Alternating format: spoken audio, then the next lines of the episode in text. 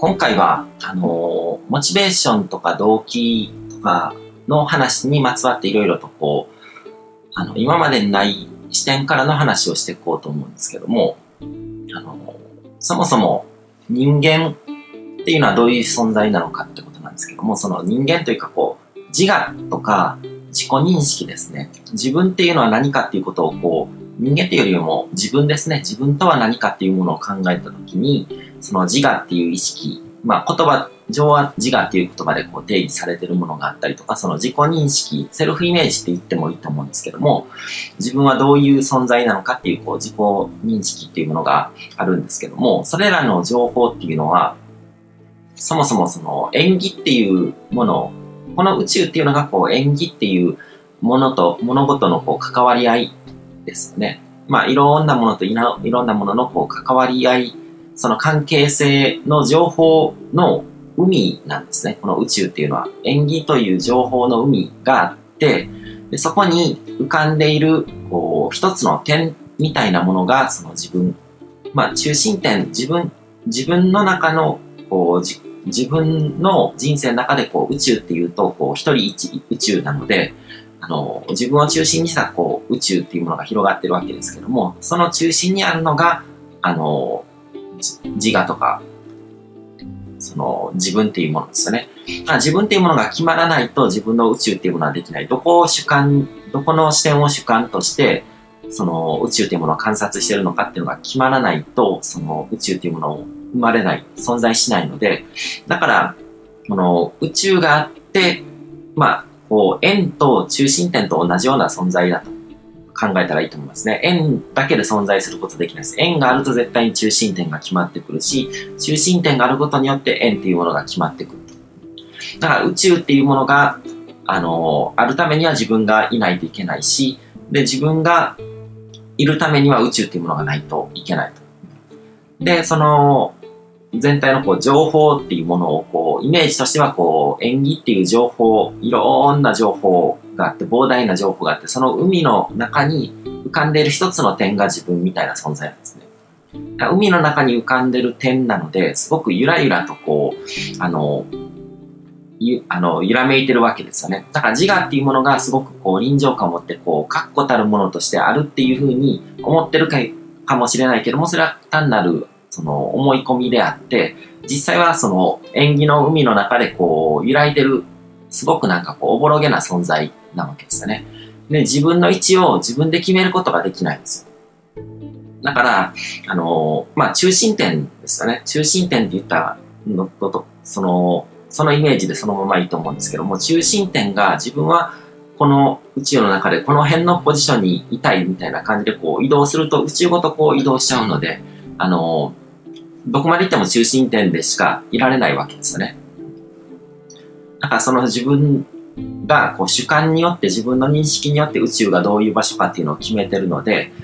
で、それを決めてるのが中心点にいる自分なので、そこから動こうと思ってもずっとこう、宇宙ごと動いてしまうので動けないって、そういう感じのイメージで捉えるといいと思うんですけども。で、もう一つ重要なことが、こう自分の位置を自分で決めることができないっていうことと、まつわるんですけども、その、周りが、こう、すべて縁起の海なわけですよね。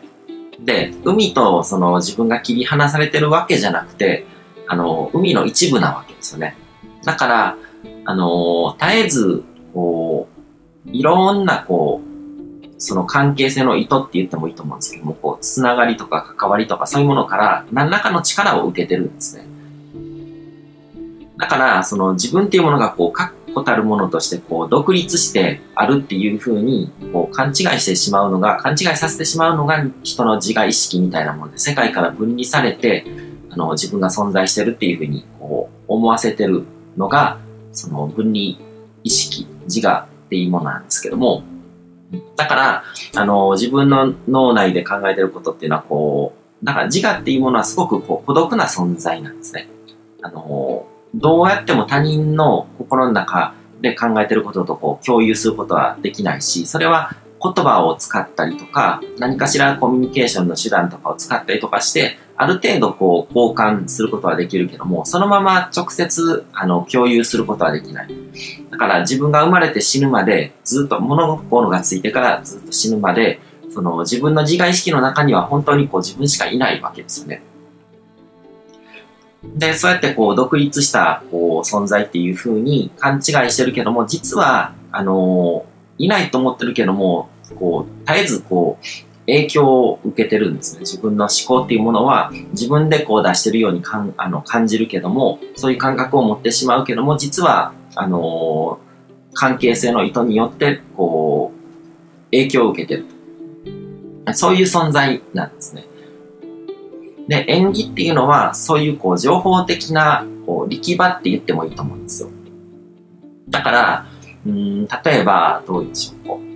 お金持ちの名家に生まれたっていうものがあると、お金持ちの名家のこう、お父さんとかお母さんとかがいて、そのおじいちゃんおばあちゃんみたいな人とかが、こう自分のこう縁起の、まあ曼荼羅みたいな感じのものをこうイメージすると、自分の近くにそういう存在があるわけですよね。そうすると、そこの、そこに力場が生まれてて、そのお父さんの意向に沿わないといけないとか、自分の家を自分の代で終わらしちゃダメだとか、こう、先祖在来からこう、受け継がれてきたものとかみたいな、そういうしがらみみたいなものとかが全部こうのしかかってきて、それが力場になってるわけですね。だから自分が何かをこう考えて何かを選択しようっていう時に、そういうものの影響を受けてしまうわけですよね。だからそうやってこう、自分っていうものは必ずこう自分が身を置いているその演技の情報場、情報場というかまあ力場みたいなものからこう、あの、絶えず、あの、影響を受けてると。それの、こう、それを全て振りほどくことはできない。それが振りほどけるとしたら、例えばその、下脱みたいなことが起こらないといけないです。けど、そういうのってこう、人間である限りは逃れることができないわけですよね。で、あのー、磁界の中の磁石とか電子みたいなイメージで考えるといいと思うんですけど、磁石とか置くと、まあ、磁界ができるわけですよね。で、そこを、こう、電子が通り抜けるときとか、磁石とかが置かれたりとかすると、あの、影響を受けるわけですね。空間、場そのものが何、何らかのこう、パワーフィールド、力場みたいになってて、で、そうやって影響を受けてると。だか自分っていうものも、の、縁起の雲の中、情報の海の中で、自分の周りにあるもの、自分と関わりが深いものとかにあの、絶えず何らかのこう影響を受けてると。それはなんかこう単純な、こう、あの、影響を受けるっていうよりも、こう力場っていうものが存在してて、それらのこう複合的なこう干渉作用というか、そういうものとかを受けながら、あの、自分の心とか思考っていうものがこう動いていって、結果的にそれが行動として現れる。そういう感じのイメージで捉えるといいと思うんですね。で、この、面白いのは、こう、電子とか磁石とかも、その力場の影響を受けるけども、その、影響を受けてそれでこう、運動の方向を変えたりとか何か変化が起こると、それによって、その力場の方も影響を受けて変化していくんですね。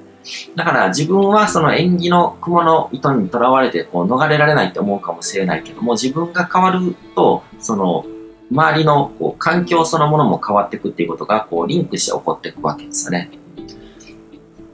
で、あのー、人で考えると、こう、人の人間の理性っていうものは、ある意味、こう、自然を超越してるものなんですね。その電子とか磁石とか自分で考えてこっちに行きたいとか、こうなりたいみたいな感じで、こう、動くことはしないけども、人は何らかのこう、理性、理性的な思考を積み重ねることによって、あのー、振る舞いを変えることができると。だ、人間未満というか、こう、動物とか動植物っていうのは、あの、自然に抗うことができないわけですね。だから人はまずこう、理性っていうものがこう、生まれてくる過程の中で、その自我っていうものがあるっていうふうに思い込むことによって、こう、成り立ってる、そういうこう、幻想みたいなものを作り上げるわけですけども、で、それを母体にしてさらにこう、抽象思考を重ねられるようになって、あの、まあ、自然界に存在する意志を持たない、自由、自由意志みたいなものを持たない、あの、動物とか植物とかみたいに自然の摂理に従うしかできないっていう。でも、人はそこに何かしらこう、人為的なものを、こう、プラスすことができるわけですよね。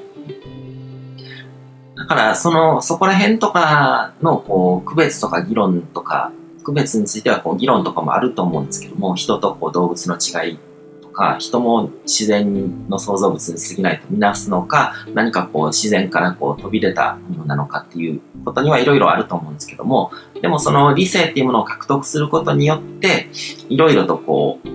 複雑なことが起こるようになってきたっていうのは、あの人の人類の歴史を見ていけば確かにそうなわけですね。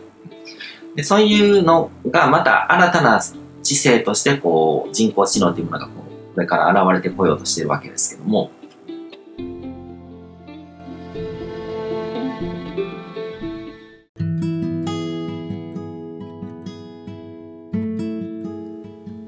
今回も最後まで聞いていただいてどうもありがとうございます。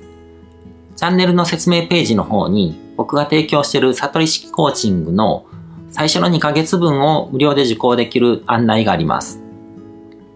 ゴール設定とアファメーションについて詳しく解説してるんですけども、僕自身もこれらのことを本格的に取り組み始めて、で、それで大きく人生を変えたという経験があるので、あの、まだ受講したことがない方であったりとか、このタイミングでピンとくる方はぜひ登録して体験してみてください。また、僕がどんな人間なのかを簡単に知ってもらえる2分ほどで読める会員プロフィールのリンクも貼ってます。僕自身がインターネットを通じた出会いによって自分の人生を大きく変えたので、この出会いがあなたの人生を変える良いものになることを願ってます。では、また次の放送でお会いしましょう。